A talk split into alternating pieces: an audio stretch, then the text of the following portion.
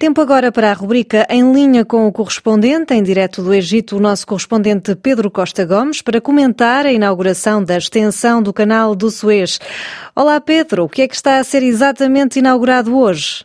Olá, Karina, boa tarde. O projeto está a ser concluído hoje e está a ser inaugurado hoje. Consiste numa expansão, numa melhoria do original canal do Suez, que foi construído há 145 anos. O governo egípcio tem estado, de certa maneira, a vender esta obra como sendo um novo canal de Suez. Agora, não se trata exatamente de um novo canal de Suez. O que está a ser feito, ou o que foi feito em apenas um ano, o que é impressionante, porque esta obra foi apenas anunciada há um ano, foi construído um novo curso de água de 35 quilómetros, paralelamente ao antigo canal, e numa outra secção do canal fez um aprofundamento e um alargamento de forma a que no total de 72 quilómetros possa agora haver tráfego em dois sentidos. E isto permitirá que o tempo de espera dos cargueiros que cruzem o canal no sentido sul, em vez de esperarem 22 horas, terão que esperar apenas 11 horas a partir de hoje.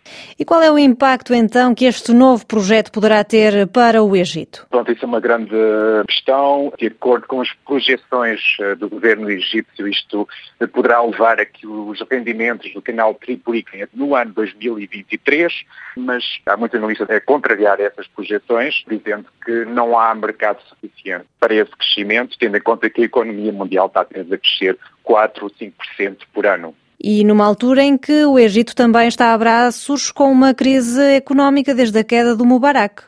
Sim, portanto, o canal de Suez tem um grande simbolismo e foi determinante noutros episódios marcantes da história do país. Isso aconteceu na guerra de 1973 com Israel, com a travessia do canal. Aconteceu também quando se deu a nacionalização do canal em 1956 pelo presidente Nasser. Eu acho que o atual regime, de certa maneira, está a usar esta obra com fins propagandísticos e para já diria que o grande benefício, se isso acontecer, desta obra é que poderá talvez fomentar uma unidade no país ou talvez galvanizar o país para um novo ciclo económico mas uh, não sabemos o que virá a acontecer.